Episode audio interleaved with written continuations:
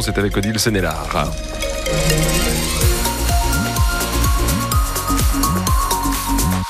Le temps rapidement de faire un tour sur les routes de la région. On continue dans les bonnes nouvelles puisqu'il n'y a pas d'accident ni de gros ralentissements. C'est vraiment là, hein, depuis la boucle de Ronchin jusqu'à Seclin qui vous pose des difficultés en direction de Paris. Puis ensuite, ça se fluidifie et c'est tant mieux.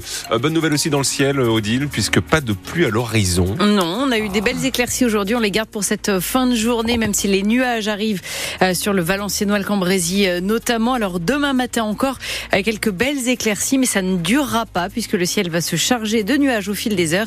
Nuages qui pourraient donner quelques averses par endroit.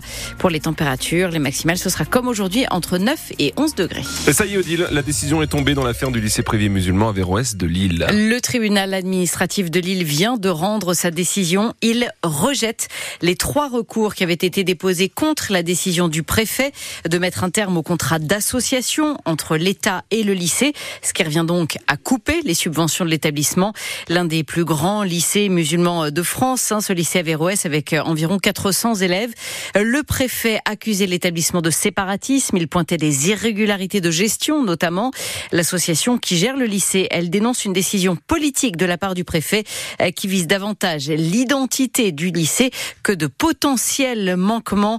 Euh, cette décision, donc tribunal administratif de Lille, qui est à retrouver sur notre application ici et notre site internet. Le bilan très lourd de cet accident survenu ce matin peu avant 9h en Flandre. Quatre personnes âgées qui se trouvaient sur un trottoir fauché par une voiture. Les quatre sont décédées.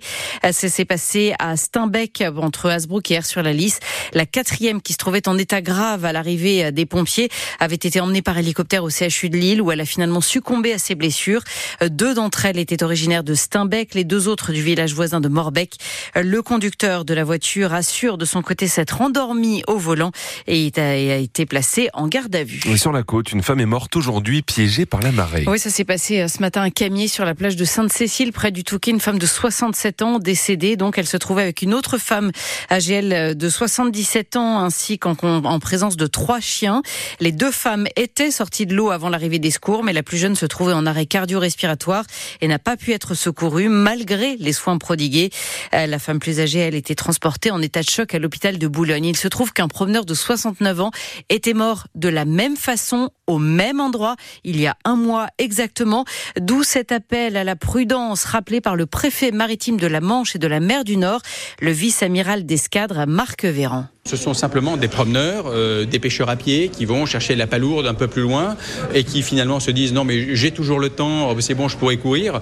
Oui mais quand vous avez ce promeneur qui a 80 ans, euh, bah, forcément il peut pas courir. Et ça, ça s'évite très facilement. Savoir lire des horaires de marée et les prendre en compte, c'est fondamental. On pourrait les éviter. Ce sont 18 sorties d'hélicoptère, 15 heures de vol hélicoptère qu'on aurait pu dédier ou qu'on pourrait dédier par ailleurs, ne serait-ce que pour économiser la machine, pour pouvoir la faire durer plus longtemps. C'est pas acceptable. Il faut lire les horaires de marée et ne pas euh, surestimer ses forces. La marée qui monte quand il vous reste 1000 mètres à faire, soit vous êtes un très bon nageur, mais la Manche, elle n'est pas à 25 degrés. Des propos recueillis par Alice Marot. La nuit dernière, six pêcheurs dunkerquois ont été euh, secourus par hélicoptère alors que leur navire était en feu au large de Dieppe. Le feu qui a pris dans la salle des machines. Les hommes ont dû se réfugier d'abord sur un radeau de survie.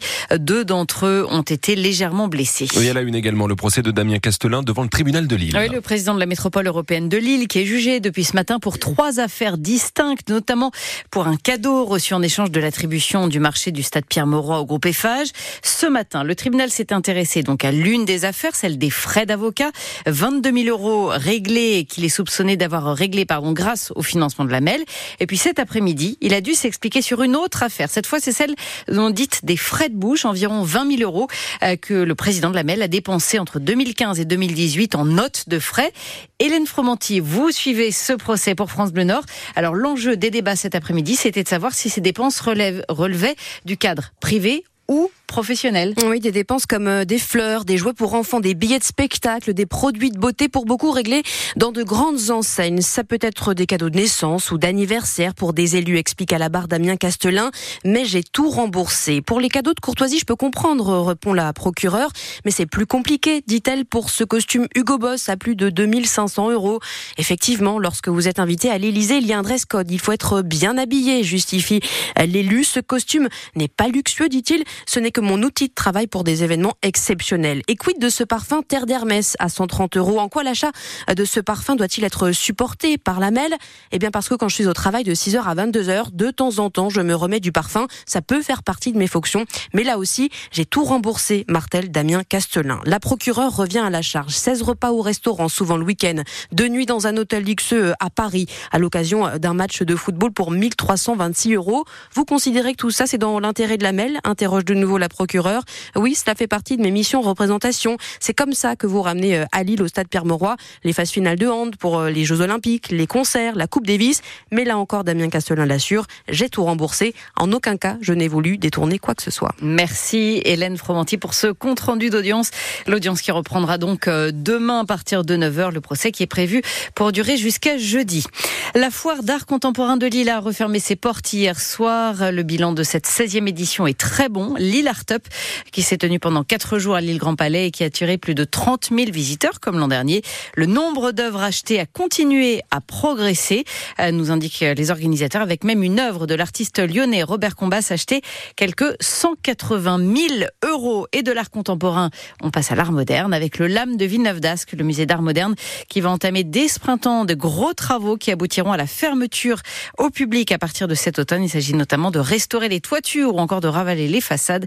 Le musée qui rouvrira ensuite au public en 2026 avec une grande rétrospective Kandinsky.